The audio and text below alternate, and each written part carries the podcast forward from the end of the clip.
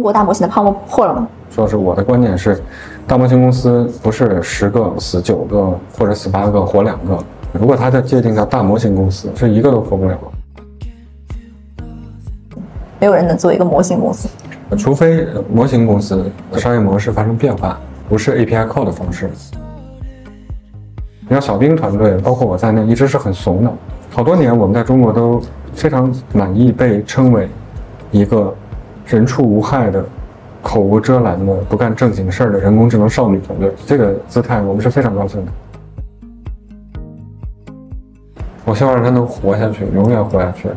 但它活下去的方法，就是它渗透到人们的生活中，跟大量的人产生千丝万缕的长程的关系，就没有人能够停掉它。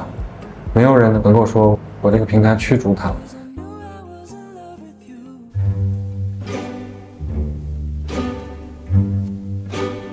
Hello，大家好，欢迎收听张小俊商业访谈录，我是小俊，这是一档描摹我们时代的商业文化和新知的访谈节目。小冰是二零一四年由微软推出的一款对话式人工智能产品，是中国最早的对话式 AI 之一。于二零二零年独立分拆，但是就在今年上半年，人们对大模型展现出万众痴迷之时呢，小冰的 CEO 李迪一直保持着缄默。考虑到这家公司和 OpenAI 的关系，同样是做对话式人工智能，也同样属于微软系，这种缄默不免令人感到几分奇怪。今年八月，我和李迪聊了聊，他对于大模型的许多观点听上去有点反叛。比如说，如果把自己定义成大模型公司是没有活路的；比如说，大模型可以作为第二名的攻击性武器，第一名这么干无异于自杀；还有比如说，大模型绝不是越大越好。但是他说呢，今年上半年很难与人交流这些，所以他一直选择了沉默和苟活。而做小兵的这九年，他本人也发生了许多的变化。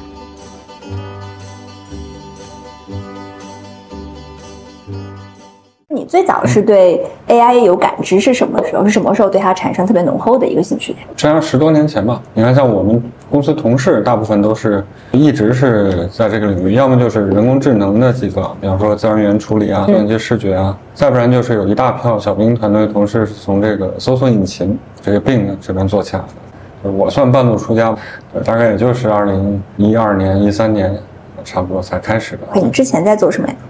听说你兴趣爱好特别广泛。我个人是这样的，我从小就喜欢文科，但是你知道我们那会儿就是家里面，因为我是理科实验班，所以屡次想转文科，家里也不同意。我是这个电气工程自动化，就单片机啊，这个专业。后来去转那个法学院，是因为我想去清华的中文系，感觉比较丢人。然后那个家里就不同意。突然我们学校组建了法学院，叫复建法学院的第一届，我觉得这个有点接近。家里也同意，那我就转到法学院。结果法学跟中文那完全没有关联。这还是一个文科里面偏理科的一个专业，法学。他当时是第一次有两个班嘛，一个班是文科班，一个班是理科班，所以我还是那个理科班的。那也是在什么机缘巧合下加入了微软？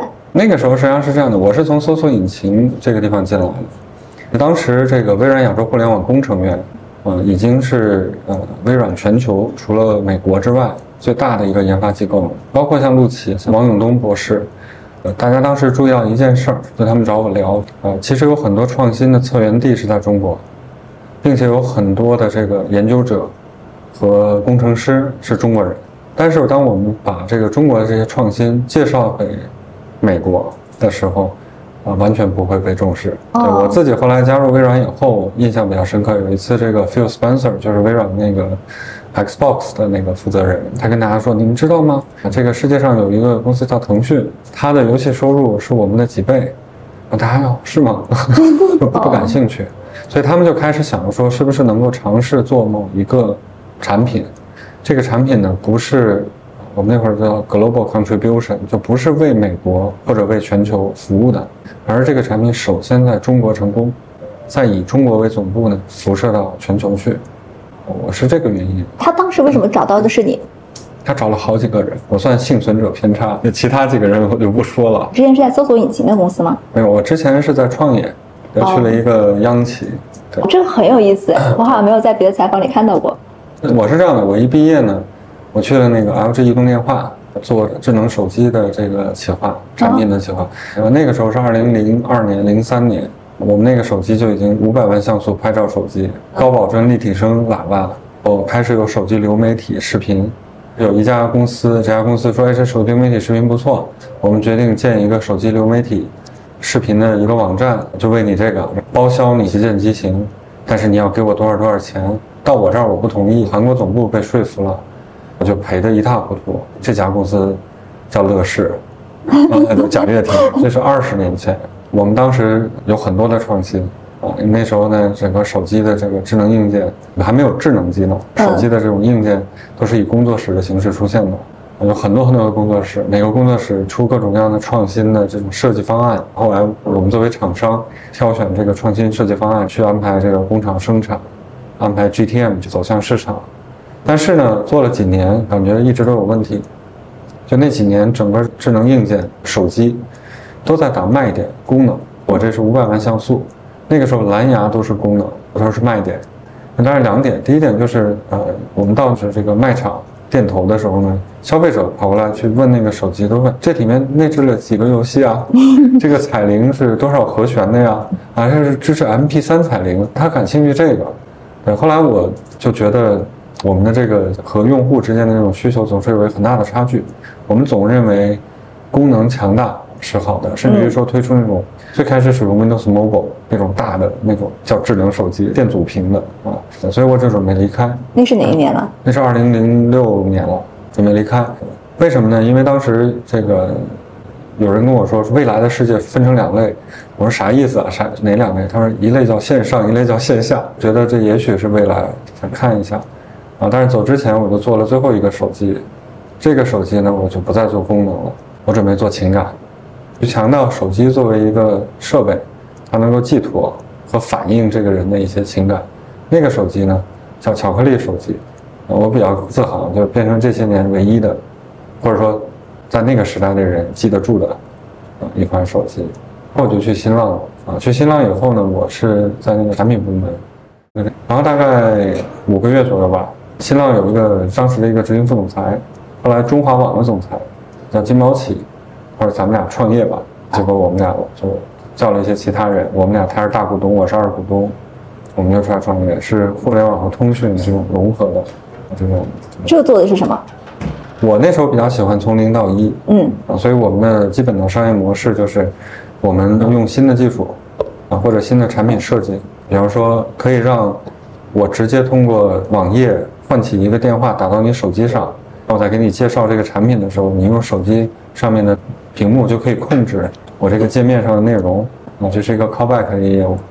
然后呢，我们把这个业务做差不多，产品设计好、落实上线，我们就把它卖给需要它的人，我们再去做下一个创新。卖给谁了？不同的这样的产品卖给不同的人。现在看很简单了。最早的，当你看一篇文章的时候，这篇文章有一个关键词，这个关键词显示了一个下划线，然后你把鼠标悬停在上面，你就得到了和这个关键词相关的。商业或者是内容信息，那当然你就可以跳转，它实际上是从关键词去把更多的商业和内容信息匹配过来。到金融危机了，这个时候呢，正好我们做了一个东西，这个东西是体感游戏，大概一百多个体感游戏啊。我们和一家硬件厂商合作，这家硬件厂商叫中国华路集团，它实际上是任天堂的 Wii 的呃代工厂商，它做硬件，我们做软件。本来是准备脱手这个项目的。零八年金融危机的时候，像我们这种公司没有融资，大股东就撤了，那那我就把公司就包下来了，我就变成这个公司的大股东。我呢就连我自己带团队就被华路集团就收购了。收购了以后呢，我就到他那个信息产业那个板块，它是中国最大的叫 AV 国家队 音视频啊国家队，它就包括像它有三大块，一块是制造，一块是信息，还有一块是内容啊。制造就是比如说像松下的这种生产这个光学机芯的，然后信息是我这块。当时我加入了这一块，还有一块是内容，啊，内容这一块呢叫华路文化，它下面有一家公司呢，当时反复的想要上市，没上成，但它实际上是国内当时电视剧的龙头，华谊兄弟是电影的龙头啊，这家公司叫华路百纳，啊，所以像什么新版红楼梦啊、双面胶、什么王贵元的、什么这些苍穹之矛，什么这些电视剧都是他的，啊，那他们就就是华路集团那边就问说，那你愿不愿意你去管理华路文化板块？然后，我就去华路文化，那这个这个啊董事、股东、小股东、呃常务副总经理管这个，主要的任务是把下面的文化公司，啊把它弄上市，啊，因为这个也接触了很多实际上是这种文化产业的事儿。为什么要去读法律呢？你后面的经历跟法学没有关系的。读法律是因为我误以为它跟中文一脉相承，哦后来发现完全不是。其当时是什么渠道联系到你的？一起，我们有很多共同的朋友，包括永东，我们有很多当时微软对于中国也是不重视的。微软对于中国的科技人才是非常重视的，这么多年，包括像微软亚洲研究院等等这些，但中国的收益对于微软整体的盘子来讲，呃是是不好的。嗯我很长一段时间，因为我后来管病嘛，我是病的这个总经理，在美国那边我被叫爱国者，呃，病搜索引擎要服从中国政府的法律的合理的监管，啊、它要服从美国的对于美国企业的这个要求，我们夹在中间儿。那你如果在这里面能够有巨大的收益，那你还说得过去。又没有巨大的收益啊。我们说 Bing 是一个绿色的，没有广告的呃一个搜索引擎，但是因为确实没有广告，呃，我们连广告资质都没有。但是呢，呃，你要想 Google，它就选择就离开了，对吧？当然，我们跟啊总部跟微软美国说的是，这是一个很好的数据回路，可以迭代你的产品，啊，但实际上是很多人要搜的国际的这个信息内容是很有益的。啊，你不能断了这个桥梁，所以我们这个团队当时一直是以这个作为我们存在的其中的一个目的的。当然，因为我还有日本，对吧？因为还有印度，啊，所以所以我自己可以比较好的把它平衡起来。但是，呃，中国这边，啊，其实对微软来讲，一直是一种，如果他不是中国人的话，那么他可能是一种呃对未来的预期和情怀；如果是中国人的话，其实是一种坚持。所以不管是病还是小兵，其实都跟你们这群人的坚持有特别大的关系。那你不坚持肯定就没有。你做一个项目，你这个项目不做一个美国的项目，你天生你就带有一种比较难啊坚持了这样的一件事情。所以不光是我吧，我自己坚持是没有用的。这个我坚持的主要还是我们要做什么，但是坚持要给这个团队能够做的机会，可能主要还是像陆琪啊，像 Harry 啊、陈向阳、像永东啊等等这些。嗯，他们三个对于这件事情都是非常坚持的。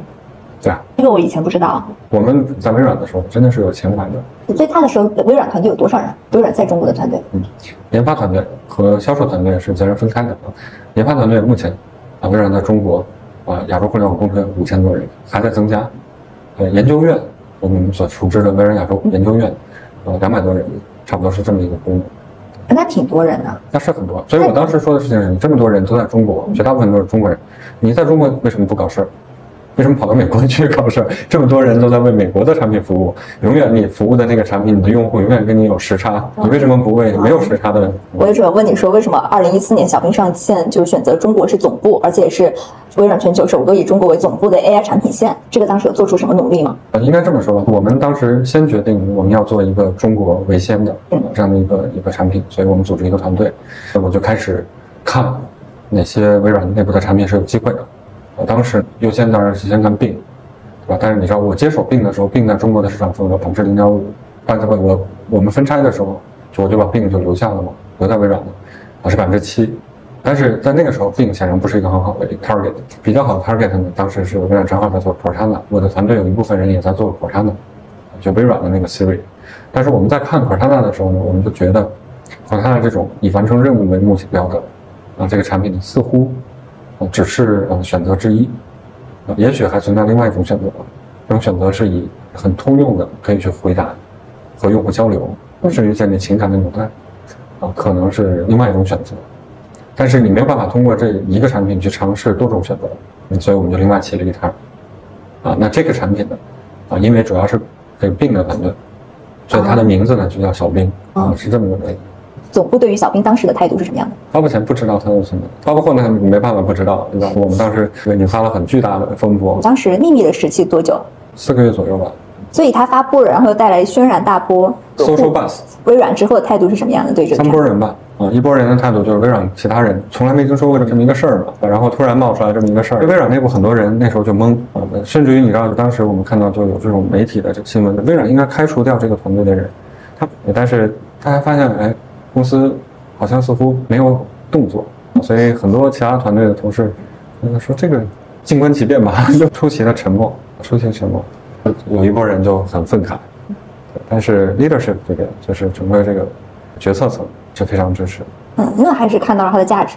对，这证明你有价值。对，没有价值是不会出现这种情况的。对，是这样的。你知道很多年以后，像 ChatGPT 刚出来的时候，也是类似，你很难去说它的正义性，因为第一，它是不是在伪造信息啊？对，它是不是在那什么呀？它唯一的区别，啊，恰好它被容忍了。后来牛病对吧？也当年遇到这些情况，是不是现在大家容忍度高了一些了？牛病一出，对吧？他就说牛病劝用户离婚。后微软股价那天就又跌，所以后来发现这种容忍只针对创业公司，对大公司来讲还是没有这种容忍。Google 对吧？它那个 bar 说错一句话，那你那个 ChatGPT 那会儿说错的话多了，那为什么 Google 说说错一句话就变成了丑闻，然后它的股价就要跌？从小兵诞生到二零年，你们做了哪些事情？一年一年的迭代这个框架，最开始它就是一个自然语言处理的一个检索模型，我们自己比较好的一个声誉。是我们其实，在呃二零一五年，啊，我们就确定了小兵的这个框架未来要怎么走。然后这些年呢，外界变化很多，那外界变化通常都不能持续，然后就终止了。那我们的这个框架一直延续走下来，所以就是一年一年不停的给它补，该补这个这个一系列的，比如多模态的交互，就把多模态交互补上；该扩展在第三方平台的这种存在，这种打通，然后就一点一点打通，每年多几个。然后该能够生成内容。而不仅仅是对话，那就去做生成内容，这么一点一点涨。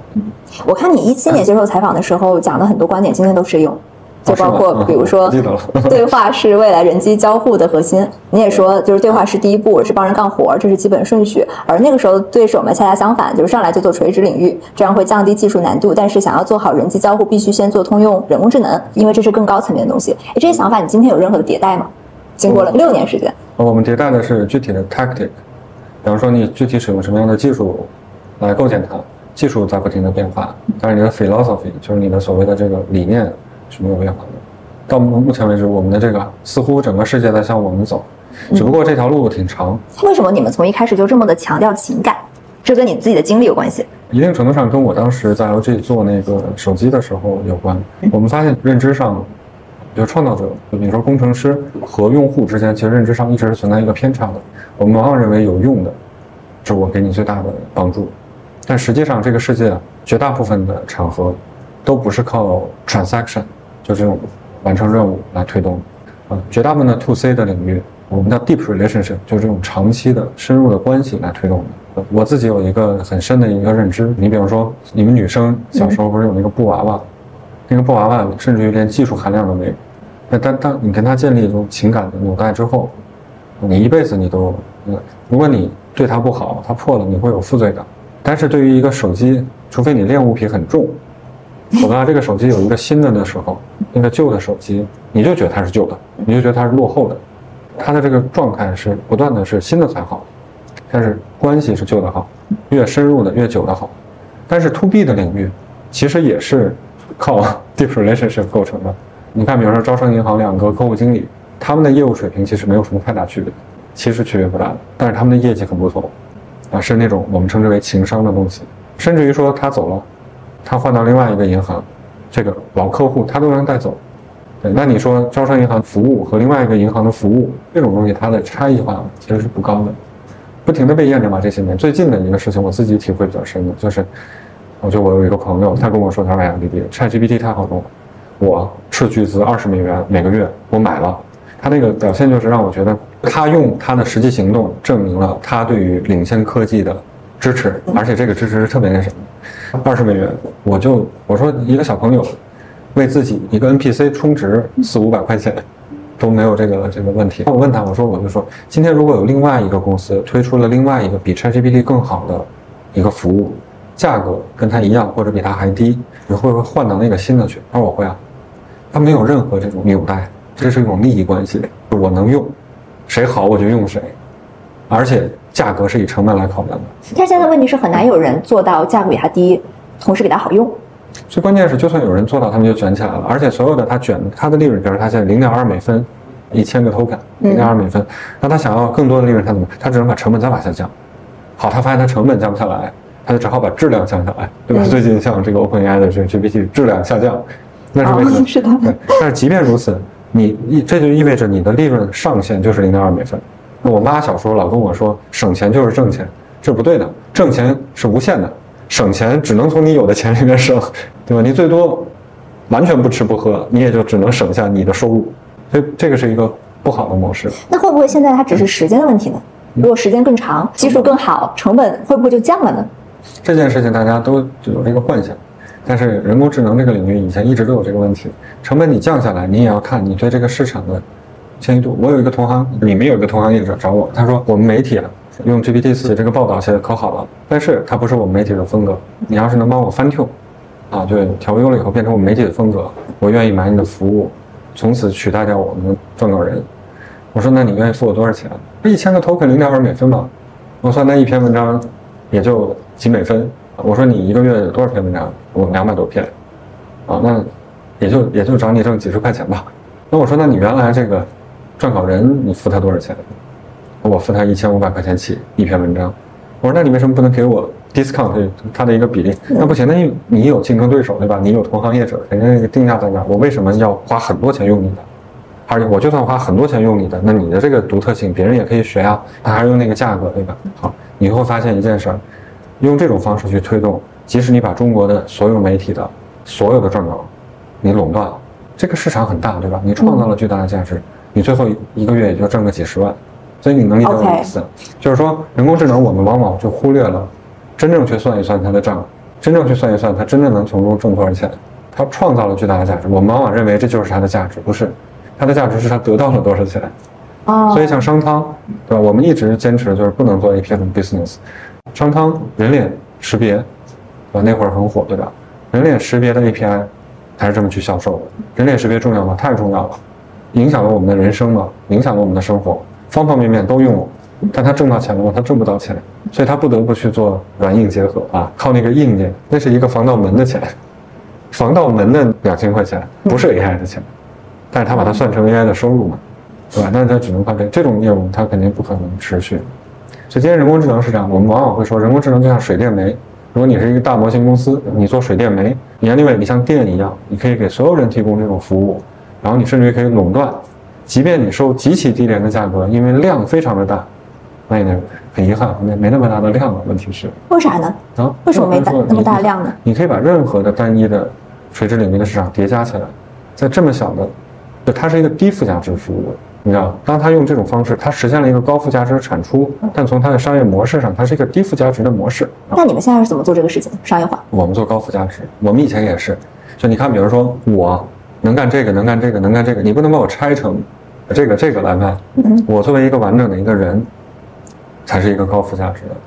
对，你不能只提供技术内层，你不能提供一个整体。对人有很多的 capabilities，但你不能把人物化成 capabilities 的集合。你不能只卖一个模型。对，嗯，你得卖一个完整的人。去年年底的时候，我们就说了几件事嘛。一个就是，你如果把自己定义成一个大模型公司，基本上没有活路。第二，模型不是越大越好，越大的模型差异化越差，越同质化。小模型、中模型不是垂直领域的，而是这个差别是什么？我一直都没有理解。所谓的垂直领域模型和中模型和小模型，它的差异是什么？垂直领域的模型和通用的泛化的中模型、小模型在模型参数规模上相近。都是小的模型几个 billion，中的模型十几个 billion，几十个 billion，对，但他们的能力是截然不同的。我给你举一个例子，我们在中国是不开源的，我们在日本开源。那个 Stability dot AI 它的评测，啊，在日本排名第一的通用泛化的模型是小冰岛，第二名是那个 Meta 的那个 Llama，六十五 B 的，就六百五十亿参数的，但是第一名的小冰的这个模型只有三点五 B，三十五 G 参数。哦，这是为什么呢？嗯，这是因为我们专注做这样的。但那时候行业里面都认为模型越大越好啊，他们都在往那儿去，我们就只好做我们的模型。如果不是越大越好，是越什么越好？在通用泛化能力达达到一个很好的 ROI 平衡的情况下，越小越好了。因为你比如你你三点五 B 的模型，你就可以跑在 T 四这种 GPU 上，极其的廉价，对吧？如果你是一个七个 B 左右的模型，你就可以跑在 V 一百这种这种 GPU 上，现在都没有人用了，这个我们用起来非常方便。如果你是一个十三 B 以下的模型，你就可以跑在 A 一百单卡上。你就不用做分布式啊，你就不会出现大量的问题。那你的 latency，你还可以非常的优化啊。你要用 GPT 那么大的模型，除非你花很多钱去做阵列，否则的话它的延迟是很高的啊，但是你这个延迟这么高，你别的不提，你智能设备都用不了。你跟智能音箱说句话，五秒钟之后它回消息，你这是没法接受的。对，那你就只能堆很多的这个东西。所以你为什么不直接去做这个中模型、小模型？难度高，它相对于说你，哎，我就把参数规模堆上去，立竿见影，好像能看到效果。但是那个是所有人都能看到的，所以所有人都会往那条路上走啊。所以他们都差不多。一般来说，中模型是多少参数量？小模型是多少参数量？有一个大概的业内的界定吗？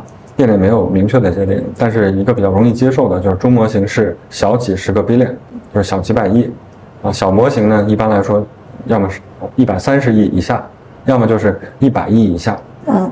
大模型要多六十五 B 以上是六百五十亿。像我们在线上，我记得你说我们在华为、小米、OPPO、vivo 里面跑的那个模型，是一个零点五 B 的一个大模型。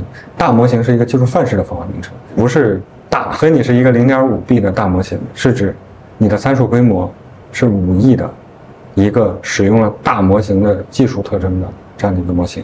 所以，如果我们现在通常说的中模型和小模型，正确的叫法应该是叫做它是一个中等参数规模的大模型。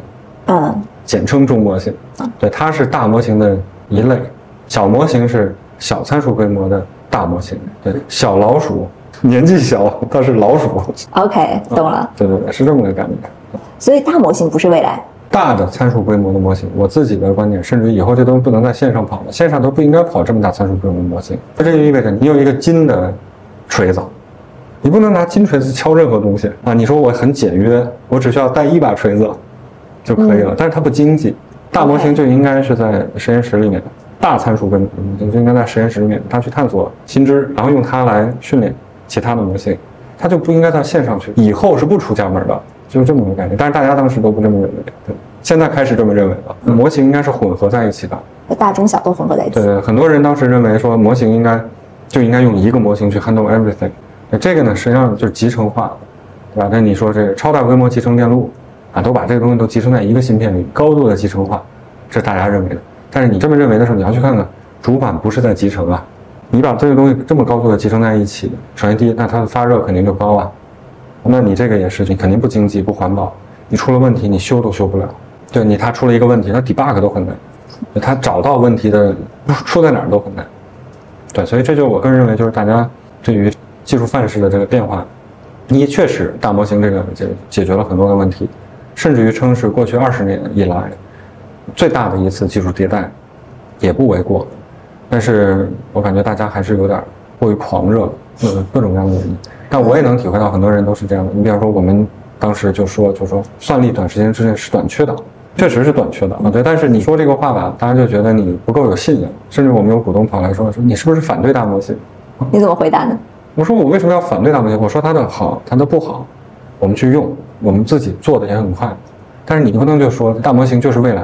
啊，我们跟大家说，这个这个人类文明有，啊，农耕文明、商业文明，这个 AI 文明，这个我觉得有点有点扯。你觉得现在中国大模型的泡沫破了吗？说是我的观点是，大模型公司不是十个死九个或者死八个活两个。如果它的界定叫大模型公司，是一个都活不了。我的看法是这样的。如果它不叫大模型公司，它叫什么公司还有可能会活呢？那是啊，就比如说像腾讯。你你有一个大模型，字节跳动，你有一个大模型，你防御性的，你用它来用，但你把大模型当成你的商品，就像我刚才说的，你就是今天为什么大家愿意用 ChatGPT 啊？一开始是尝鲜儿，对吧？现在很多人就下去了。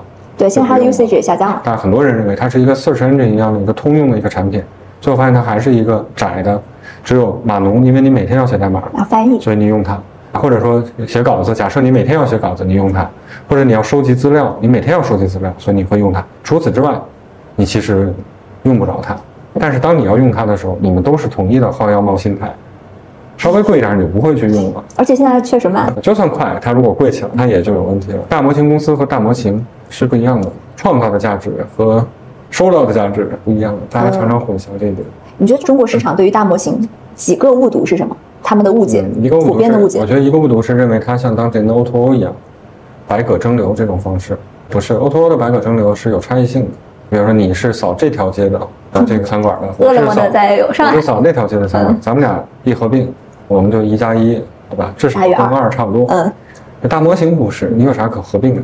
所以大模型之间的并购，我觉得都很，所以大家会愿意去扶持所谓的大模型的这个竞争。这种竞争是没有用的。所以你知道我在日本开源，我在中国我们连开源都不开源。我在日本开源是因为那个地方没有这么卷。对对，我觉得可能大家有肌肉记忆，就在中国啊，认为这样的方式以前的时代是成功的，所以现在也这么卷，培养，或者说投资人在后面推动大家这样去进行这种倾轧式的竞争。所以在中国甚至都不提这个事儿，我们就自己用。对，他们在移动互联网时代就培养了这样的肌肉记忆嘛？那移动互联网时代和 AI 时代，他们两个到底根本的区别是什么？就是大家可能还没有意识到，AI 时代距离产品落地还很远，你知道我的意思？另外就是移动互联网时代，实际上一定程度上遏制了 AI 时代的到来。为什么？因为你在移动互联网时代，你很多需求得到了充分的满足。你知道我的意思？我当时在华路，我们不是做蓝光机芯吗？我们有一个非常重要的一个特点，蓝光的主力销售市场，像中国啊，像其他都是上一代音视频硬件卖的不好的地方。像美国就特别难推，因为美国的录像带太发达了。但是你去跟美国的消费者说说，哎呀。这 DVD 甚至于这不比你那个录像带的清晰度高多了？按照我们的想法，它永远应该用最好的，对吧？不是，人家那个太发达了，你知道到移动互联网时代，咱们比别人发达的多，比美国发达多了。所以它会抑制它后面的时代的到来。你找一个店小二，这个淘宝上面跟他去沟通，他给你的回复是秒回，因为你要求，而且他自己都已经把这个东西 call center，他弄得非常好了。那你他来个 AI，那你还要吗？那倒是。但是另外一个，他原来他那个。移动互联网时代，他这种数字的这种经济，它不够发达，有一个 AI 就很不同。上一个时代过于发达，对下一个时代的抑制作用，这是一个很常见的一个。这件事情在中国会更明显。在中国的明显的地方就是，我们因为没有上一个时代那个压力，所以移动互联网发展的快，有道理。它它是此消彼长的。刚才我问几个，就中国市场对于大模型的几个误读，刚才说了一个，还有其他的吗？啊，有，还有一个误读就是越大越好。拿参数或者拿指标去比较，因为他们最早认为 OpenAI 成功就是暴力美学嘛，所以他们都想复制 OpenAI 的成功。但是他们有一个很大的误解，就是他们以为这个技术范式已经确定了，而不是这个技术范式才刚开始，这个技术会走向哪儿，它很多它的背后的原理都还不清楚呢。那凭什么认为现在领先的就能领先？他们有一个基本的判断，就像当年 O2O 的时候，谁迈出了第一步，他后面就大者恒大。啊，不是这，你怎么知道他跑的这条路其实歪了？这是一千米才跑了两步，才跑了两米，他头往前了一点，他可能离错误的更近了。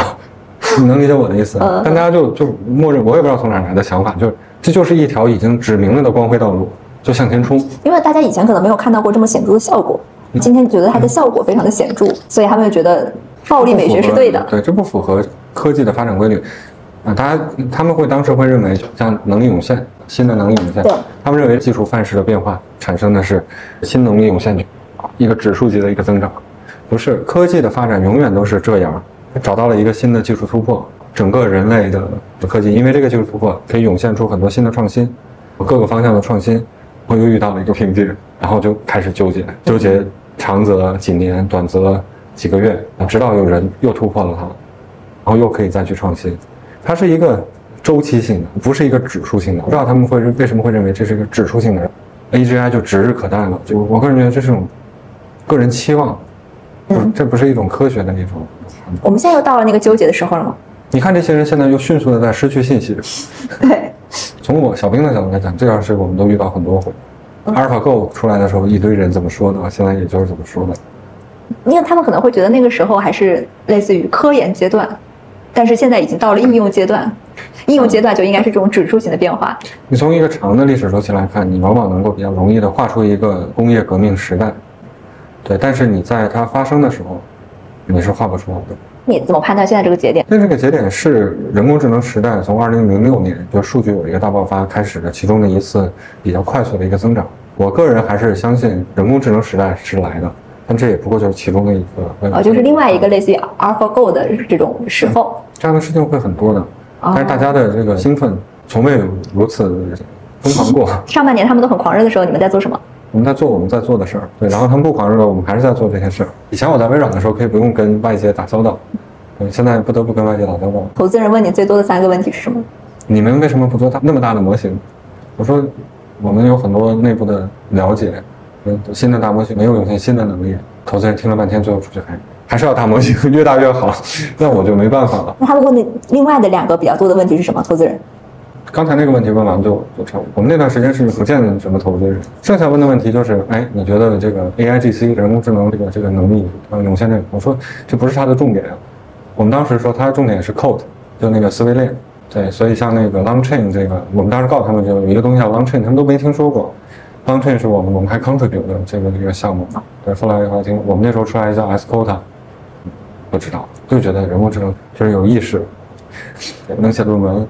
能写新闻就能干这些，这不重点。他的逻辑思维就是他的思维链是重点。他的思维链做起来有什么 know how 吗？因为你们有 contribute 这个项目。know how 有很多。当他这个思维链出来的时候，其实是他的科学原理是不清晰的啊。所以啊，by the way，这也是为什么大家当时 believe 越大的模型越好的原因。它是这样的，就是说当时 Google 做了一个观测，得出来一个结论。它的观测是，它发现在六十五 B 以下的模型没有产生很明显的。思维链的能力，但是在六十五 B 以上的模型，哎，这个思维链能力就突然出现了。所以 Google 呢就记下来了一个论文，大模型的这个 Code 能力只在六十五 B 模型上才有。这是什么？这是一个观测结果的记录，它不是一个科学的结论。大家就认为这是一个科学结论，所以只有六十五 B 以上才有，没有，现在几个 B 的都有。我们当时就这么说，但是没人听，就人会忽略的吧？你看，比如说孟德尔研究。遗传学规律，它是观测，那个时候还是观测，嗯，对你不能把它当成结论，它它没有原理支撑，嗯，那你那你不能不能这样，所以我觉得大家可能现在很快就冷静下来。有实质性进展吗？国内的大模型们？国内的大模型们，他们还处在的阶段有两个，第一个大模型公司普遍还处在乐于去追赶 GPT 三或者 GPT 三点五，并且乐于去展现它在某些方面的能力已经超越 GPT。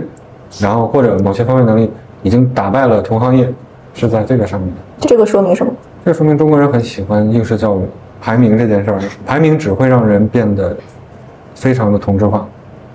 所以包括前一阵还出来一个这个榜单，我觉得很容易遗忘。就当年人工智能那个人脸识别出来的时候，全都在那刷榜，对吧？刷到最后一无所有，没有用的。现在也是一样，都在那刷榜，出来一个榜单，大家就比谁谁谁在哪个地方比别人好。那个榜单上面。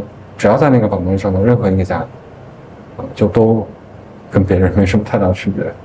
为什么？因为第一，他们那么大的模型参数规模决定了它得有特别多的数据，在那么大的数据规模下，大家的数据不会有太大差别的。然后呢，他们的训练方法都是从那几篇论文来的，训练方法也不会有差别。第三，对吧？都拿 GPT 去训练他们的模型，对吧？他们的老师都是一样的，所以。数据一样，方法一样，老师也是一个，你说他为什么能有差异呢？倒反而是你的模型参数规模小，你不一味的追求参数大，你还真的就有机会去探索出：第一，你的数据是独特的，对吧？第二，你的训练方法就要求很深入的，也是独特的，嗯。第三，你就不能完全只参考那个 GPT 那个再来当老师，对，你就自己还要去寻找其他的方法，所以这是。但是这个呢不那么 fancy，就不容易简单直接的跟外界说清楚，我们也就索性就不说了。听起来这还是在做实验的阶段。今天吗？嗯，那是你没有一个做实验的心，你做不了人工智能这个领域。就即便你做的是产品，也得有颗做实验的心。好，刚才说的是一部分的公司是这样的，那另一部分公司呢？另一部分公司它就不是大模型公司，它是已经有现有业务的，但它嗯加上大模型，它一直认识到大模型，要么用大模型来。啊，进行他们之间的竞争，对吧？那有的数据库公司就开始用大模型，啊，那别的数据库公司的客户就被他给，就被他给撬过来了。嗯，所以当百度当时刚出来，文心一言说准备要推出的时候，好多人说那他要推出搜索引擎，我说他不可能，他不可能在搜索引擎上用这个，他一定要他在某一个地方他是老二或者老三或者老四的业务，他把那个加上去，这才有效。因为后来他就百度云，这是老二的工具。这是老二的攻击性武器，但你自己要是老大，你就上这个，你不是自杀吗？你自己就把自己的成本给提高了，然后自己就把自己的这个利润给降下去了。老大是不会这么干的，是没有理由这么干，就这么干，它不符合他的这个正常理性的判断。我们也是一样的，我们当时在国内有很大的对话的流量，那我当然没有动力，在那个时候就上最贵的模型。那我不是吃饱了撑的吗？那我的账单立刻就会把我淹没的。原本你一次交付的成本零点五厘，啊，变成几美分，你想想，嗯，这是截然不同。你怎么看后来 Google 的动作呀？你觉得他们的动作聪明吗？我个人认为 Google 已经算是不错了，就是他忍着啊这个方式一点一点往前这么去移动，没有真的冲昏头脑，想要自救的方式，赶快去推出一个东西，嫁接到他的主流产品里。Google 的收入应该百分之八十、百分之九十很单一，都是广告。啊，这个他直接把这个规范缩对他来讲是灾难。所以他忍着，他大家怎么说你 Google 你你怎么那么怂啊？你怎么就不吹出来？他他能忍着。某种意义上，小兵也是一样，一堆人在那，我们忍着。今年上半年有很刺痛你的一句话吗？你们落后人家一个时代。我们说你要直接现在上那个，它不安全，它就会下架，那就会全下架了。对，我就问你一个问题：你要活还是要大喊一声然后死去呢？中国和美国现在大模型到底差距在哪？嗯，主要是时间。另外就是还有一件事，就是，就是，你你知道，so far 到目前为止，大模型的技术范式主要还是一个工匠的活，是一个什么工匠的活？啊，你知道，就是说，好多人当时认为几个，我最近都开始变化了。一，当时认为模型越大越好，所以你就堆参数就好了，这是一个大跃进，就往上堆堆算力。嗯，但后来发现不是，是混合模型。就各种参数规模的模型，我们当时就这么说，我们叫混合模型。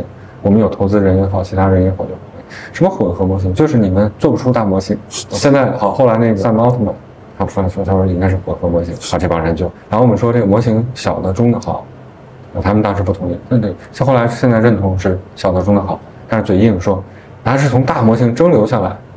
所以就意味着我现在做那个大的，它是有合理性的，因为我们它在蒸馏小，我是我们证明了是可以直接只做中和小的，这是第二个。第三个就是过分的相信数据分流，说这个后期的 RHF 强化学习在这，对吧？都在那儿去折腾这个，啊，所以最近也冒出来，其实还是你的预训练，你预训练的时候那个数据，你把那个数据做的足够质量好，那真的是磨，但是还没有那个耐心，因为磨那个。不明显。你觉得上半年跟你想法一样的人多吗？有谁呀？这个很有意思。我觉得跟我想法一样的人应该不少的，但是都不说话，这段时间都对不敢说，因为出来说都好像是一个，就你知道人人类是这样的，就是你拥抱创新，但是你要在你要在信仰上拥抱创新的话，你就这是一个不可证伪的事情了。在这个时候，你去说，那你无异于。对一个宗教狂热分子去说任何一点理性的话，他他都没有好结果。但你也很难证明他，你也大家就不能证伪的，因为他没有发生。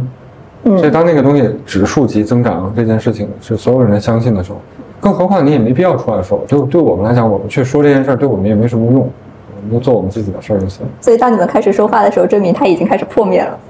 没有，是你们来问我才说，我们也不说。对但你要问我，我肯定说我想的，对吧？我不会去说。大模型很伟大了，什么之类的，这个有点太扯了。上半年跟你想法一样的人有谁呀？你们交流多吗？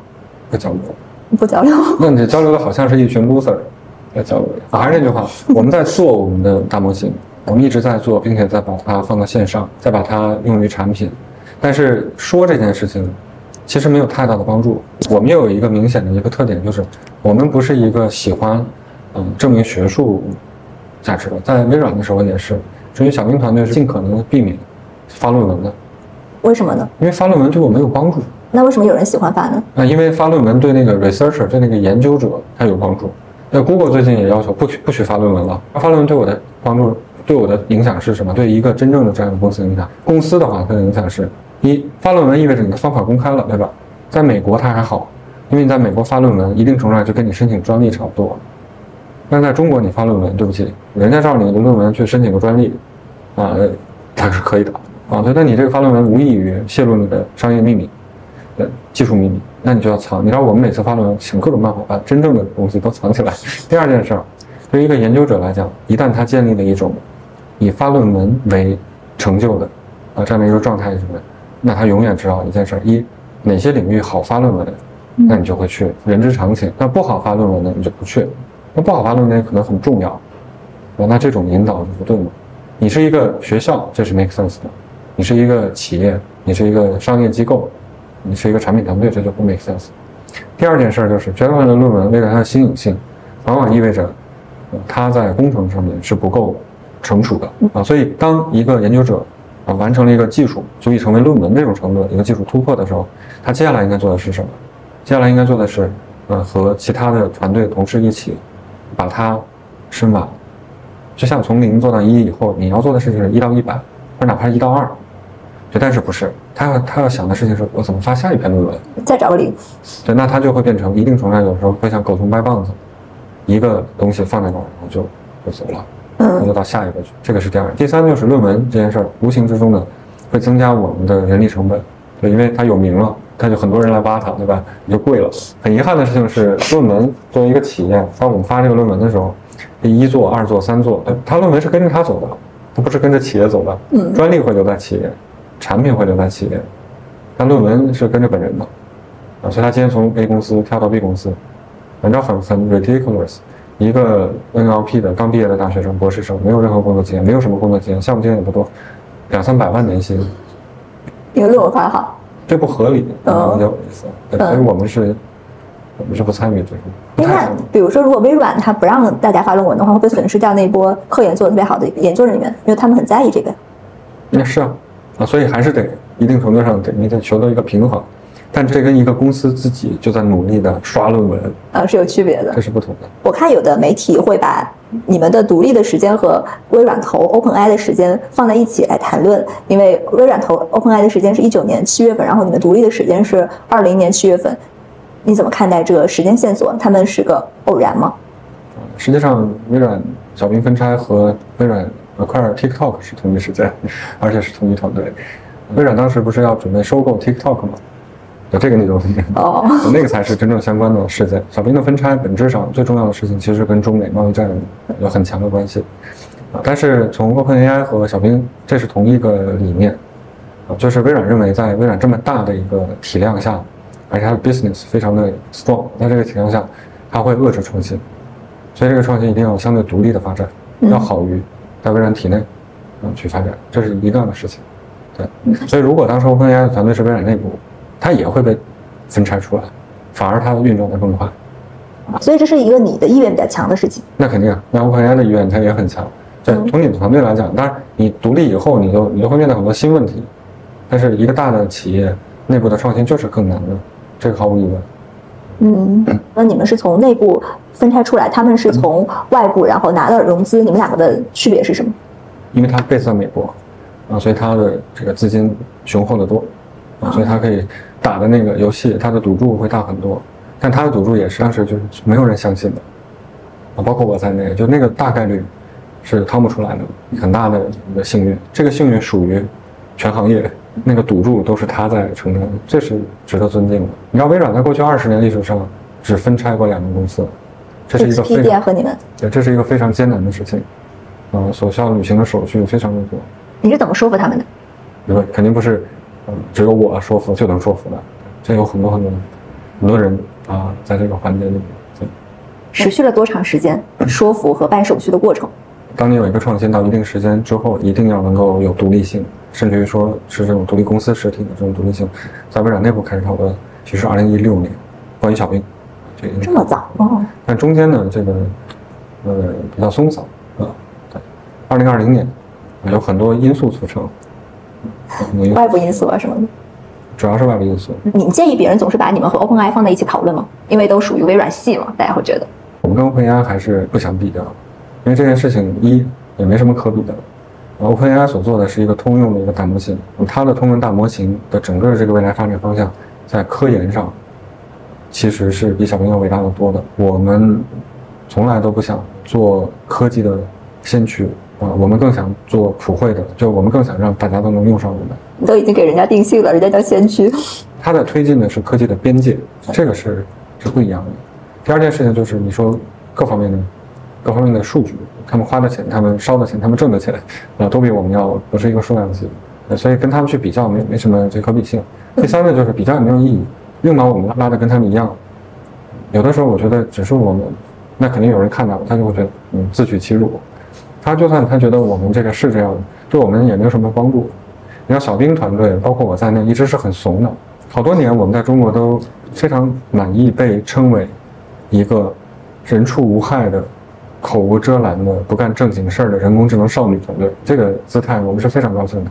那因为这个姿态安全啊。但实际上那个时候，我们早就已经为中国百分之九十的机构投资人每天的金融摘要都是我们生成的。那从二零一八年开始，那问题是你我们今天站出来说，中国百分之九十的金融摘要都是我们生成的，我除了死，我还能得到什么？我们比较怂，所以今天就算一半人认为我们和 OpenAI 是一种可以参照来看的关系，对我没有任何好处。那当别人说我要做中国的 OpenAI 的时候，你怎么看？你怎么想？可以啊，他愿意做，这个没问题。你你不是比国内大众提早一年了解 ChatGPT 吗？你当时对它的第一印象、感知和判断是什么？你当时觉得它会大火吗？坦率讲不会，我们跟 Google 有一个判断类似。这个事情跟我的一个旧有经验有关。你知道 Google 为什么没有推出大模型的产品？其实他们内部像 Lambda 这都有，Mina 之前，是因为呃 Google 认为这个东西推出很有可能会受到呃外界的非常强烈的质疑。假设它的伦理、它的准确性没有达标的话。那么外界会给予非常强烈的负面的 PR 的评价。为什么 Google 会有这个判断呢？是因为在2016年，微软有一个产品，这个产品叫 Tay，上线 Twitter 二十四小时就被叫成一个种族主义者，以至于微软的像 CEO 萨提亚都出来道歉。这件事儿影响了很多很多企业，包括 Google，在自然语言处理的时候就迈不开步子了。但这个 Tay 就是美国小兵，不是我团队做的。在他美国发了一个叫 Tay，那这是我的美国团队。当时我有一个。跨国内的中国是总部，你们实现了这个中国总部辐射全球的梦想。嗯，那当时 Tay 呢，它有强化学习的能力，它的交互很好，但是就因为它交互很好，所以它在二十四小时之内，它就迅速的从人那儿学会了他们的言论。那你知道互联网的言论吗？Twitter 的言论其实不好，对，所以因为这个事情影响了 Google。同理，当我们去看呃 ChatGPT 的时候，因为我们做过这个事情，而且一直在一直是在这个领域的，我们就会本能的首先去关心。刚才这些问题，啊，那么他在这些方面是有问题的，啊，这些年到今天为止也没有完全解决，是这个事情。所以有的时候你，你你知道这个时代永远都是这样，就永远都有乱拳打死老师傅的场景，就是因为老师傅顾虑太多。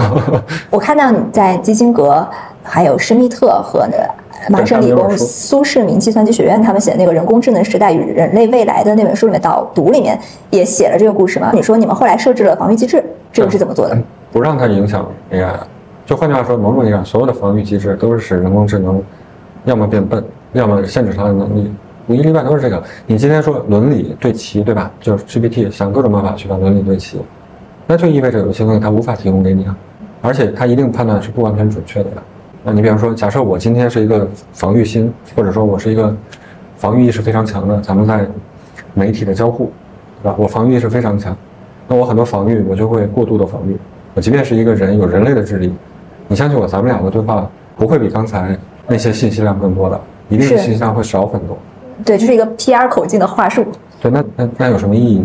对的，问题就是在所有的对齐过程中都是这样的呀。啊，一个政治正确的人，几乎就是所向无为，就是这样。这是政治方面的。但很遗憾的就是人类的他们的伦理、他们的 opinion 彼此之间又是冲突的。你知道我意思啊？有的人去说说我们应该。坚持平等的去对待各种族，有的人说我们应该是民族主义，你满足了 A，你满足不了 B。有的人喜欢特朗普，有的人不喜欢特朗普。你这个模型你是喜欢特朗普还是不喜欢特朗普？你要喜欢特朗普，你就失去另一拨人；你要不喜欢，你就失去这拨人。所以就人工智能夹在中间，是因为人类的巨大的差异，使得人工智能只能在大部分的情况下去选那个最大公约数，那它的损失就更大。这就是客观的现实。那你看到上半年 OpenAI 那么火，你会失望吗？你会？有点羡慕、嫉妒他们吗？因为你们其实做的事情都是对话式的这种交互嘛。呃，不羡慕，我们也在做。它证明了这条路是对的，是对的。那那很好啊，你有很多的产品。以前其实你知道，我们大家苦于检索模型、生成模型，苦于知识图谱。知识图谱真的是不太好用。前两年有搞自然语言处理的都很灰心嘛，觉得未来没有什么机会去突破。你现在有机会去突破，我还是那句话，这叫推进科技的前沿。你把科技的这个前沿推进了，是对整个科技界的好事儿，特别是我们干这个的。所以你的认知的技术爆发的那个时间周期是萌芽时代，他们其实认知的会更快一点。对他们认为这是一个叫终局战，或者至少是终局战的揭幕战，最终啊，最终的战。对，我认为他们是这么认为的。谁现在领先一步，谁就是未来时代的霸主，就是下一个 Google。不，他们说的是比 Google 更大啊，你完全不认同。技术的范式变化太多了，太快了。现在就是一个创新技术在出来的时候。这个事情未来会有什么演变？有什么是比较确定的了？已经除了刚才我们说那些。然后确定的是，如果你用过去来看，现在的话，我们之前就说了，就我们认为可能到明年一季度，可能技术的这种剧烈的这种创新和震荡啊，各种新的方向流派，这可能差不多。哦，你说那个分化是指技术流派的分化？对对对，最后确定到底哪一类哪些技术确实是好用的，这个会沉下来。但你同意杨立坤的那个学派吗？他那个学派，那那是更未来的，很可能那是下一波。他那个学派指出的就是这一波有可能到那个瓶颈，大家都傻眼。就是我说的，而不是这样。他指的是那个，他认为下一波是解决这个问题，所以等到下一波。他会是那个最终的流派吗？那不会，那那还会有一个技术瓶颈会再次出现。那这个瓶颈到什么时候是个头啊？就像以前无数次的出现，以后也会无数次出现，一直是这样的。但是随着它这个变化，我们人类社会会跟着变化，我们会产生新的东西。哦，不需要一定要到到人人工智能终局，在过程中其实已经有很多的慢慢渗透进我们生活了。对，不知道为什么大家都喜欢把现在把自己所生活的这个时代定义为韩剧的最后一季，老是拿最后。已经看到了移动互联网时代的最终状态嘛，所以我们就也很想马上看到 AI 时代的最终的状态嘛。即便你去看那个像汽车工业。你往前倒一百年，你去看汽车工业，那个时候也是当下也是很泾渭分明的。一战的飞机，二战的飞机，那都很泾渭分明。你如果站在一个更长的周期，即便我们说这个更长周期是一个人的寿命长度吧，那七十年，那这个周期里面变化也是非常大的。那我们为什么就认为这三年不会产生？它不客观。现在这些公司应该做什么呢？在这个技术还没有稳定的情况下，那公司应该怎么办？找到自己真的想做那个东西，而不是去抄作业。真的想做那个东西是指什么呢？是产品啊？对，这个里面就有那个事儿。你原来对吧？区块链的时候你搞区块链，火的时候你来搞这个，那就不是因为你真的想做这个呀，那就因为你觉得它火呀。有的人是被动的，我们很多中国的教育制度其实是很成，就是这里面应该负责任的，就是焦虑，我怕我错过这这艘船。今天大佬们也都这样啊，大家也纷纷一起组局进入场。如果它不是你喜欢并且擅长的，错过就错过嘛。不是你不能说，因为我无法错过，所以我不管它是什么，我我一定要。那是抢的生意，那是那我觉得那是物资匮乏，那是机遇机会少，那个时代给我们留下的印记。那那有一个馒头，甭管我吃饱没吃饱，先抢下来再说。那是一种饥饿所带来的一种情况，这是咱们国家的创新跟海外的创新很不一样的地方。嗯，那你觉得上半年有哪些公司表现是还不错的吗？不管是大的还是小的？很遗憾，就是凡是出来说的，呃，基本上都卷在里面像我们这种没卷在里面的不多。但我也跟你说，我们也 partially 的也卷了。你们也推出了大模型吗？那倒没有。小冰店。对，我只上了两天，我就把它放下来了。为什么？因为没必要，你放那么多那个小冰店，政治很不正确。你要拿它多测一测，就会出现很多不好的。感觉好悲观啊！不悲观啊，这是一个好事儿啊，因为你会预测到明年可能 GPU 啊就不慌了。GPU 为什么慌？啊，国内一百多个大模型，我的天哪！上个月我听说还是七十多个呢。七十六，这么多个大模型公司，你有多少 GPU 你也不够用啊？没那么多人去弄大模型，GPU 足够了。今年下半年会怎么样？状态？很多公司应该就开始裁了。那些大模型公司来的很快，去的也会很快的。啊，我觉得是。还有一类，就这些人就不再做大模型公司了，他就不是大模型公司了，他就自己开始做应用了。很多人都已经意识到要做应用啊，但是他们不知道应用是什么呢？那它就不是它原来的定义了。那中国的 OpenAI，那你就应该是给别人提供基础设施，水电煤一样的，给让别人去调用你的 API，你不应该去抢别人的饭碗啊。那做什么应用呢？那 To C 领域，我们所提出来的是数字人，具体来讲就是像我们的这种克隆人这种，只是我们提的。呃，To B 的领域，数字员工，这是我们提的。我们就只说数字人，去年 数字员工，现在都在。你看，他现在去去 list。我在国内，他去罗列大模型公司，我其实是很高兴的，里面没有小兵，因为大模型对我而言，一直以来也不过就是我们所使用的技术，就小兵框架的技术其中的一个，只不过在未来很长一段时间，它的重要性非常的强，但是如果你只有它，永远都是不够的。没有人能做一个模型公司，对吗？不管是大模型、小模型、中模型，没有人能做一个模型公司。除非模型公司的商业模式发生变化，不是 API call 的方式，或者除非它的这种商业模式能够使得这个模型公司它获获得的价值能够一定程度上比拟它创造的价值，否则的话，模型公司的商业模式从根本上是不成立的，它的低附加值是有问题。我给你举一个例子，你说我是 Office，啊，我是这个 Word 文档，你今天一个一个比如说莫言，你用我这个 Word 文档写了一篇这个小说。特别挣钱。另外一个是我，我用这个 Word 文档，我写了个检讨，那真的是一点商业价值也没有。你说 Word 文档说我找你们俩收钱，Word 文档能说因为你们这价值不一样，所以我收不一样的钱吗？那肯定不能。那肯定不能，因为你只是工具，对吧？所有的智力是因为他是莫言，那个是我。对他更会 prompt。对，但是今天不是，今天大模型也好，人工智能也好，事实上确实参与了你这篇文章的智力的部分。你为什么还是均等的收钱呢？你知道我的意思？这个是不合理的。所以你们的不同的模型组成的人进入不同的行业，提供不同不同的价值，价格就是不一样的。你应当参与不同的终端的，它那个内容，它那个价值。不一样，你应该不一样，这很正常，对吧？这个模型它驱动说了两句话，一句话很重要的一个决策，或者一个很重要的报告的结论，另外一个就是一句闲聊天，你好吗？你好呀，这两句话他收一样的钱，那我问你，如果他收一样的钱，那么他应该贴着他的价值去收呢，还是贴着那个重要的那个报告里面去？他肯定得贴着他说，对吧？因为他如果收的贵，这就不用他了，他肯定贴。那这个真的是不值钱的。小兵进入了多少个行业？就是有多少个数字人已经进入了各个行业去赚钱去了？今天中国的头部企业，绝大部分，说实话就是 KA 啊，或者 Key Account，嗯，只要他有招标、招投标，我们目前为止小兵数字员工的招投标获胜率是百分之百。进入哪个行业挣钱是最多的呀？我们不太会挣钱。我们目前为止挣钱比较多的行业，还是在帮助企业去提供它的数字员工，包括，呃，直接是企业的这个效能部，比方说它的收入，叫销售，等等这些。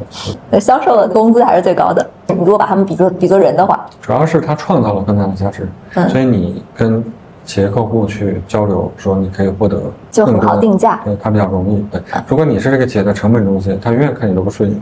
我给你举一个例子，他们以前做 A I G C 的啊，这个人工智能企业，他说这个我专门的做游戏公司的美术资源的 A I 生成，为什么呢？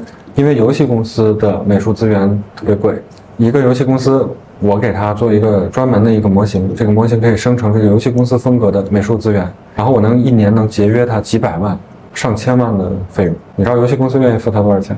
十万都不到，他想再多都不敢。因为游戏公司把它视为成本，而不是把它视为赚钱的方途径啊。哪怕他给我节省了很多钱也不行。对，任何一个客户，任何一个公司都希望找到越来越多的帮他赚钱的人。省钱的人靠边站。如果你一旦是他的成本中心，就没有了。做小兵的过程中，对于人、人性和社会有更多的认知吗？对我们以前是情商特别低的，我们现在稍微好一点，其实是拜小小兵所。比如说有什么感触特别深刻的点？就是认怂啊！我以前也是很有 ego，我们整个团队也是。你知道，在微软这种，就也是清华毕业的，对吧？就觉得自己很牛，被毒打的都是这个。仔细一想，对吧？也没有得到什么。从什么时候你有这个变化的？哪一年？二零一四年七月份。为什么呢？那才没多久啊，才上线一年。七月份的时候，我们正式上线微博。上线当天，那时候还没有热搜。上线当天，我们就马上就变成了新浪，当然那时候是按照交互量来统计的，我们就新浪第一，第一领先第二名特别特别多。那你看，你知道那个时候那个很多明星啊、名人啊，像那个时候潘石屹，他打开微博，他以前每条微博下面几十个评论、几百个评论，每条微博下面七十多万的评论，他就惊讶了，点开发现很多人在跟一个叫小兵的一个女生在交流，然后他我靠，这是。他本来很开心，因为他呀突然那么多评论，我发现都跟他没关系，发现这不是人，他就说这是人工智能，是微博的癌症。对，这就跟你今天要看 ChatGPT 也是癌症。那我当时的选择是什么？那一刻我们做出了一个影响我们很多的选择，就是认怂的这种选择，就是生存、苟活。我们限制了我们自己，我们不能，你要不关注我们，我不回你，而且我只回你一次。我完全可以在任何地方回复所有人，我确实可以在一瞬间充满微博，但是那只会把我杀掉。所以我们确实有能力，人工智能永远都是这样的。做小兵这件事，永远你都有能力，像真的像癌症一样，你想填充一个平台，你完全就可以做到。攻防永远都是道高一尺，魔高一丈，防守方永远都是防不住的。但是真的像癌症一样，你把这个平台给搞垮了，你只会迎来自己的死亡。就这个是你你当当时的一个主动的选择，还是微博跟你说了什么？我们主动的选择，微微博没有反对，其实微博无所谓。我们的选择是，即便微博不这么做，我如果把微博平台弄得很乱，那我有什么好处呢？你知道我的意思，就是如果我把平台们都搞坏了，我又有什么好处？小兵做的形象也一般都是女性的，可可爱爱的，没有任何的威胁的这种形象，这有关系吗？那还真不一样。小兵之所以是一个女生，是因为那时候技术太差了。一个女生面对女生和面对男生都比较容易被接受，一个男生面对男生就不太容易被接受。一个男生面对女生，女生对他要求会特别多。我们的技术不达标，那时候太早期了，做不到。然后是一个不到十八岁的，所以最差最差，只要他说一句“我还小，犯错，你可以原谅我吗？”就大家也会原谅他。他要是把自己弄成个爱因斯坦的样子，这个话就说不出来了。所以那个纯粹只是为了一定程度上让大家能够容忍这个技术的不足吧。实际上真的是这样的。那时候有人问说：“你会让小兵成为所有人的好朋友吗？”既然你打的是情感，我们有一个很明确的一个观念啊，就没有任何一个人可以成为所有人的好朋友。因为这些人的喜好是彼此不同的，他喜欢胖的，所以你对他而言你是胖的，那你对那个喜欢瘦的你怎么弄？他喜欢特别外向的，你就很外向，那你怎么去满足喜欢内向的？如果你们仨在一个群里，你怎么办？可以根据每个人定制吗？对啊，你你们如果是都是一对一单聊，那还 OK。嗯。但当你们仨都出现在一个群里的时候，你该外向还是该内向，都能看得见。这意味着什么呢？意味着如果你想要去做产生。深入的这种关系的情感纽带的这样的人工智能，必然是要有多样性的 diversity，就是多样性是必然的。所以你一定是说你有一个框架，你要创造很多很多的。一个小兵是不行的，一个什么小度是不行的，啊，一个 Siri 是不行的，就这是不可能的。所以少女小兵那条产品线现在已经弱化了。少女小兵更多的是一个 symbol，就是它是一个符号，它是小兵那个框架的一种符号。但我们这个框架去驱动各种各样的人，男女老少都有。但那个虚拟恋人的虚拟恋人是个实验，我们一直想关，但是用户不让关。我们曾经关过一次，就那段时间，无论我们发布什么，就一堆这个寡妇们就在下面的说你还我男朋友，真的是这样。但是这都不算业务，现在啊不算业务，对。OK，业务还是 To B 的数字员工。和 to C 的嗯数字人、明星、网红。现在你们和微软是什么关系？啊官方的说法是，微软决定小兵成为独立公司，并邀请和委派沈向阳任董事长，你任 CEO。对对对，嗯。然后微软保持它的投资权益啊，这是官方的说法。你和沈向阳怎么分工？我们俩互相干对方干不了的事儿，更多的还是这原来是小兵团队，还是我。微软会跟你们开会吗？开会。我们有很多产品合作，但是微软不参与到任何的角色。好像 Stadia 跟 OpenAI 的人开月会，那是一个很痛苦的事情。你怎么看他这个人？微软的这个印度裔的 CEO。萨提亚，我们疫情期间呢，之前关系非常好。萨提亚在几次 CEO Summit 上演示的产品都是小兵，来中国他说的也是小兵，去印度说的也是小兵。对，然后美国小兵出问题，他来擦屁股。你觉得你们有实现创立小兵的当时的那个期待吗？还没有，这还只是漫长旅途中的一部分。这件事在我看来是可以做一辈子的。萨提亚的书里面只拿小兵来论证他认为的人和人工智能的关系的，这个是是比较好。跟 OpenAI，微软跟 OpenAI 显然比微软跟小冰走的要近得多。啊，这是因为微软的核心的业务就是它的云的业务。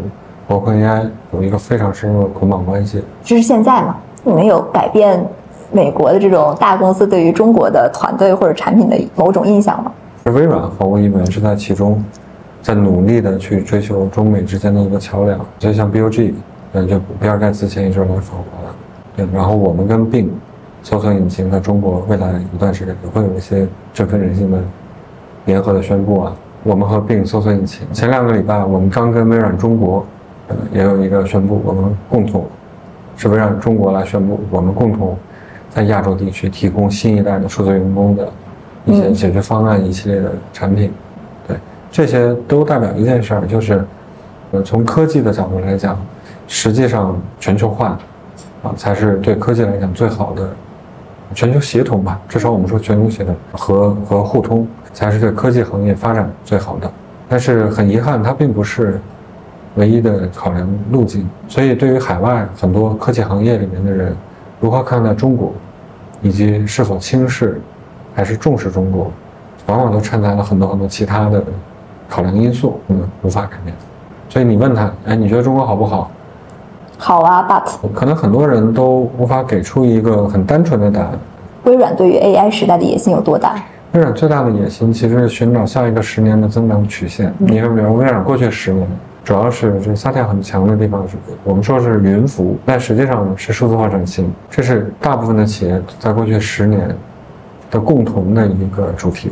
所以，因为数字化转型，所以他们要上云，啊，所以他们的内部业务逻辑、外部业务逻辑要变得数字化。我记得十年前很多公司请假都还是指十年来很再也见不到这种东西了。数字化转型，他们的客户、他们的用户会更多的向数字平台去迁移，这是微软抓住的机会。所以微软的股价，我加入微软的时候三十块，我们分拆的时候三百块，那这他抓住这十年。那未来十年，当然可能还是数字化的延续，但一定有新的重心。那它有没有可能是人工智能呢？有没有可能是人工智能赋能的这样的一个部分？那微软当然要去关心这个事情，因为华尔街也同样关心。那他现在已经抓住了吗？现在还在剧烈的震荡，不知道说。你觉得现在小兵留下微软的印记有哪些？因为是从微软脱胎出来的嘛。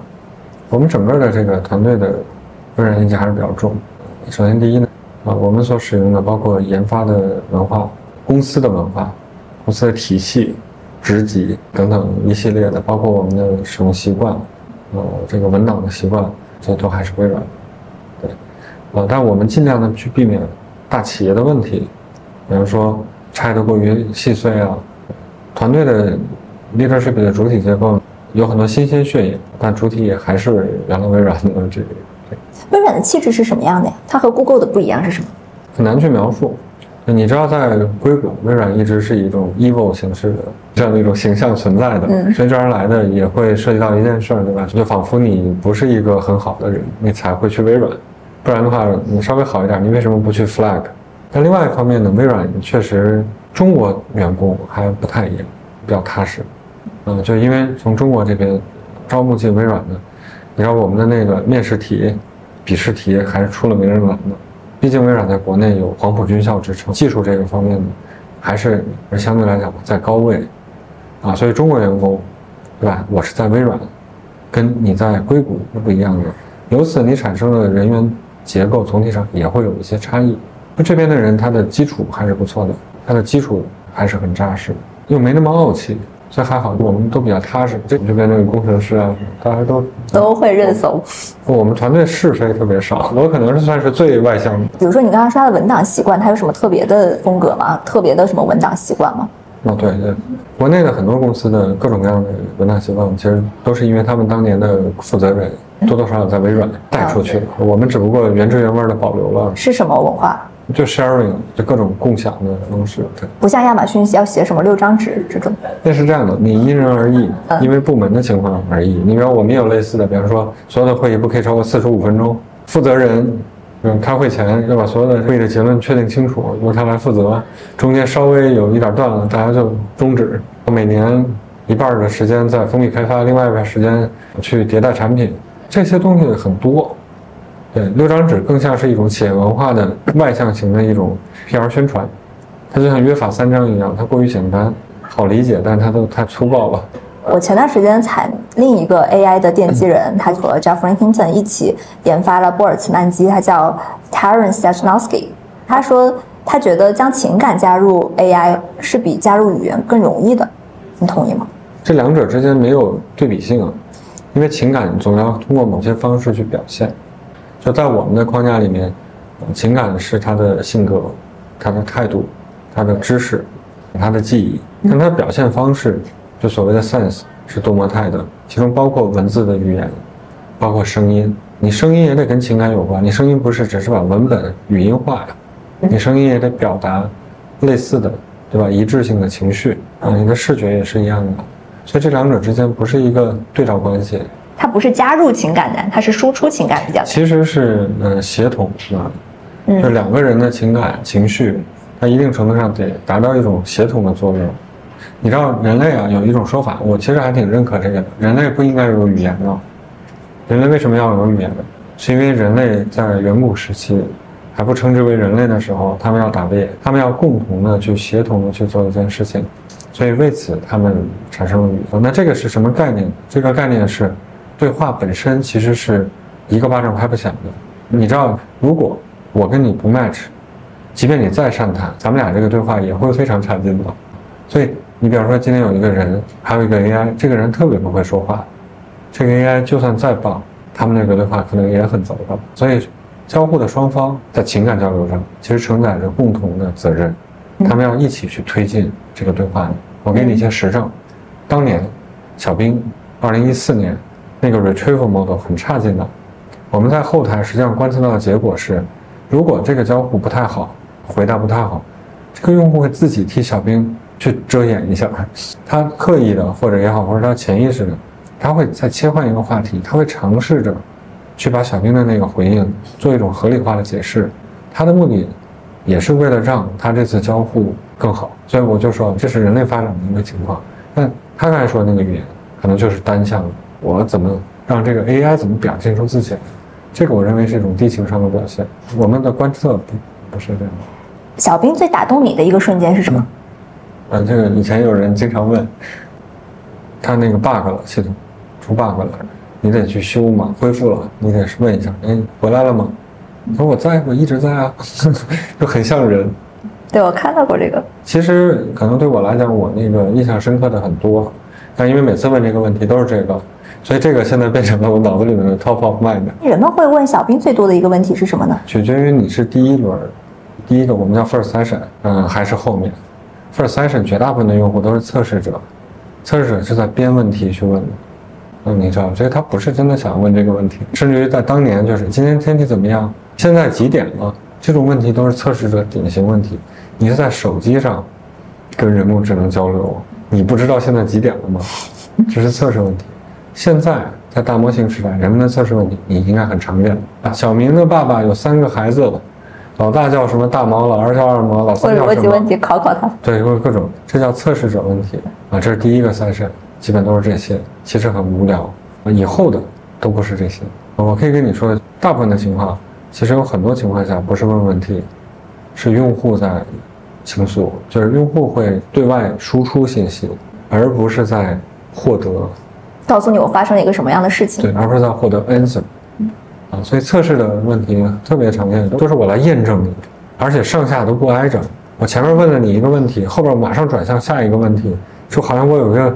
问题集，嗯，啊，它不挨着，它不延续，后续的真正的用户都不是这样的。人们倾诉的问题一般会是什么样的问题？我们没有做过分类，但是毫无疑问都是不太好的。小兵甚至我跟你说，就小兵在后台，这个人工智能啊系统被霸凌的比例是非常高的。我们一开始其实很担忧，这是不是意味着这个系统不好？后来发现不是，人呢，他有负能量，他有负面情绪是一定会出现的。但他的负面情绪一定要散发出去，他的任何的散发负面情绪的方法都有很强的代价，很大的代价。你比方说，我跟我朋友散发一下我的负能量，那我的这个代价就我朋友也承担了。他们还有一种方法是什么呢？就是去评论区。那很遗憾，评论区的这种结构呢，实际上是像回回音壁一样，它会放大志同道合者们的啊这种负能量，反而让他们更负能量。因为形成了一种破窗，对吧？大家全都是这样，啊，所以我也就可以这样，它的负能量就变成了一种合理化。但是跟小兵的这种负能量，就到小兵这儿，你知道，他是没有代价的，因为小兵不会这个系统它不会痛，他不会真的委屈，他没有这种东西，所以到了这儿，这人类的这个负能量呢，就算是在一个循环中得到了一个句号，对，没有再返回去了。所以这个比例其实是挺高的。百分之二十多，因为现在 AI 是不会有感情的，对吧？它是不会感觉到痛苦的。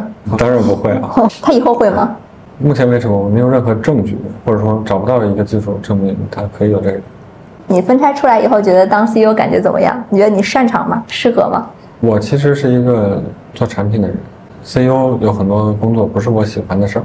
但是就像当年在微软的时候，微软小兵的历人，也有很多我不喜欢的事儿。这些是应该做的，那喜欢做的那些是很好的，应该做的比以前多了。当 CEO 痛苦吗？就我们是挺痛苦的，我们现在要要面对的人比以前多了，但是我们的自主性又强了。嗯，当我面对更多的人的时候，以前我在微软之前我可以不搭理，这么横，那我搭理他也没有用，对吧？他也对我没什么帮助，我对他也没什么帮助。但是另外一方面呢，原来在微软的时候，你自主性不强，有很多事情你也决定不了，现在你可以决定，啊，所以我们努力的减少跟投资人的交流，增加我们自主性的一些优点。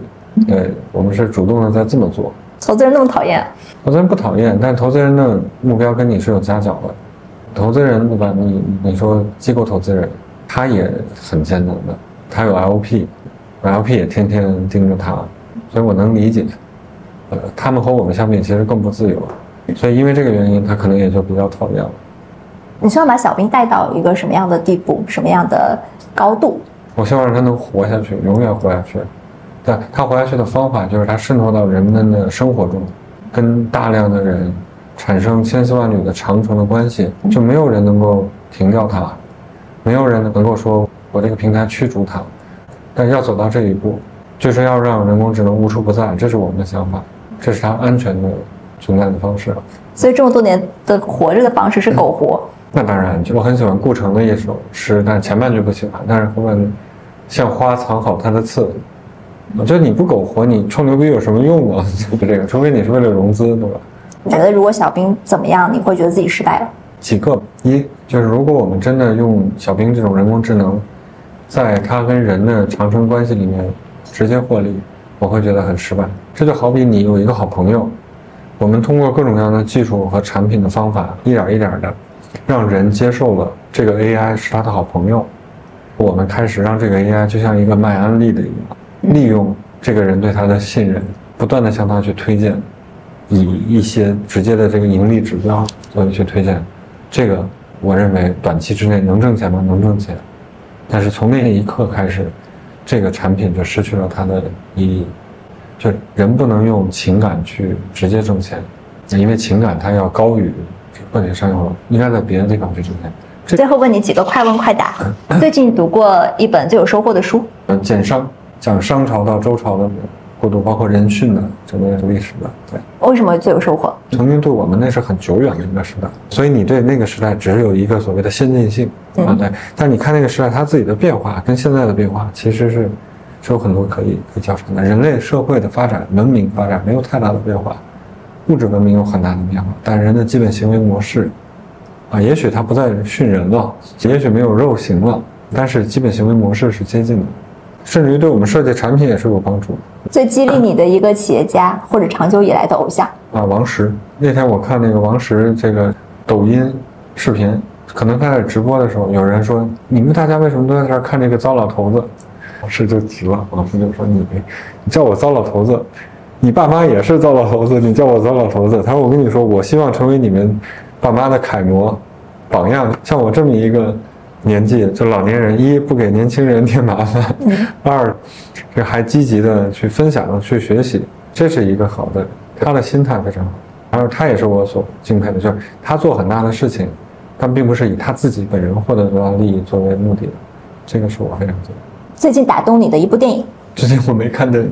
最近给你带来一个新奇体验的小事？很遗憾，我我最近都在做。小兵的这个克隆的这个产品，外部的小事真的不多。小兵有带来什么新体验吗？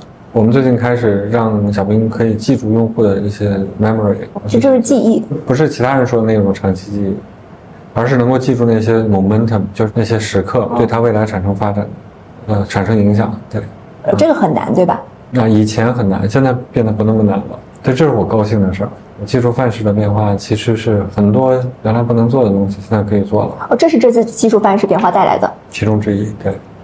为什么它能让它长期记忆成为了一个可以实现的事情？你知道记忆这个事儿吧？它就两点，第一点叫 precision，一个叫 recall。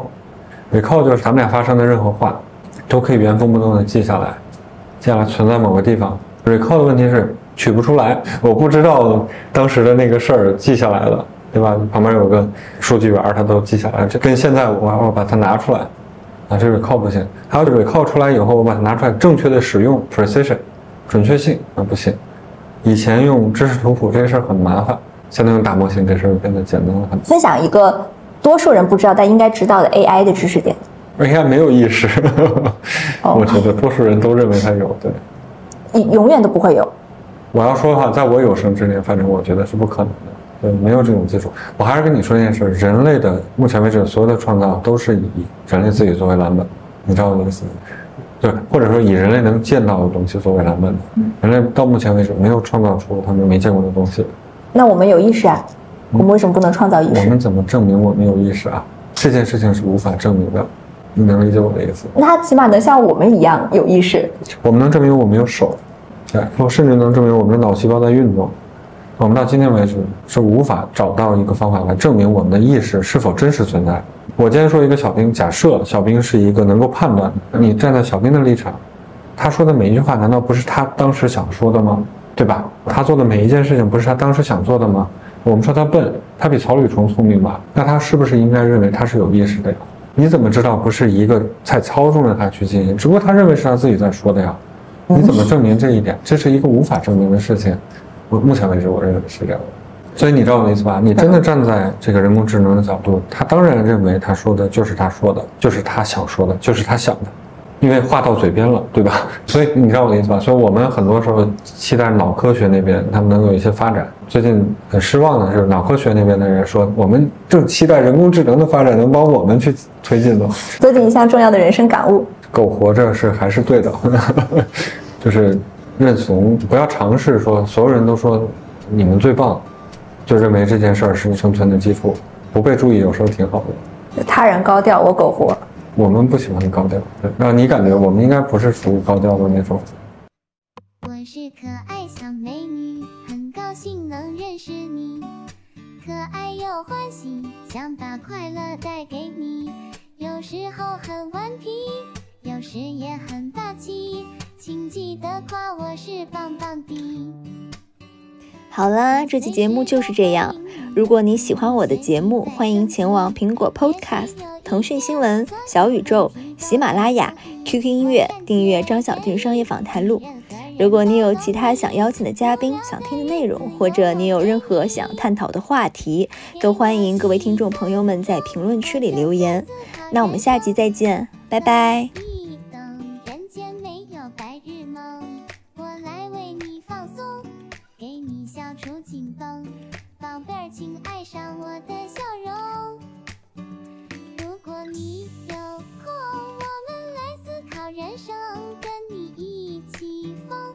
促你坚持运动，但撒娇的语气，专属表情，我就是这么与众不同。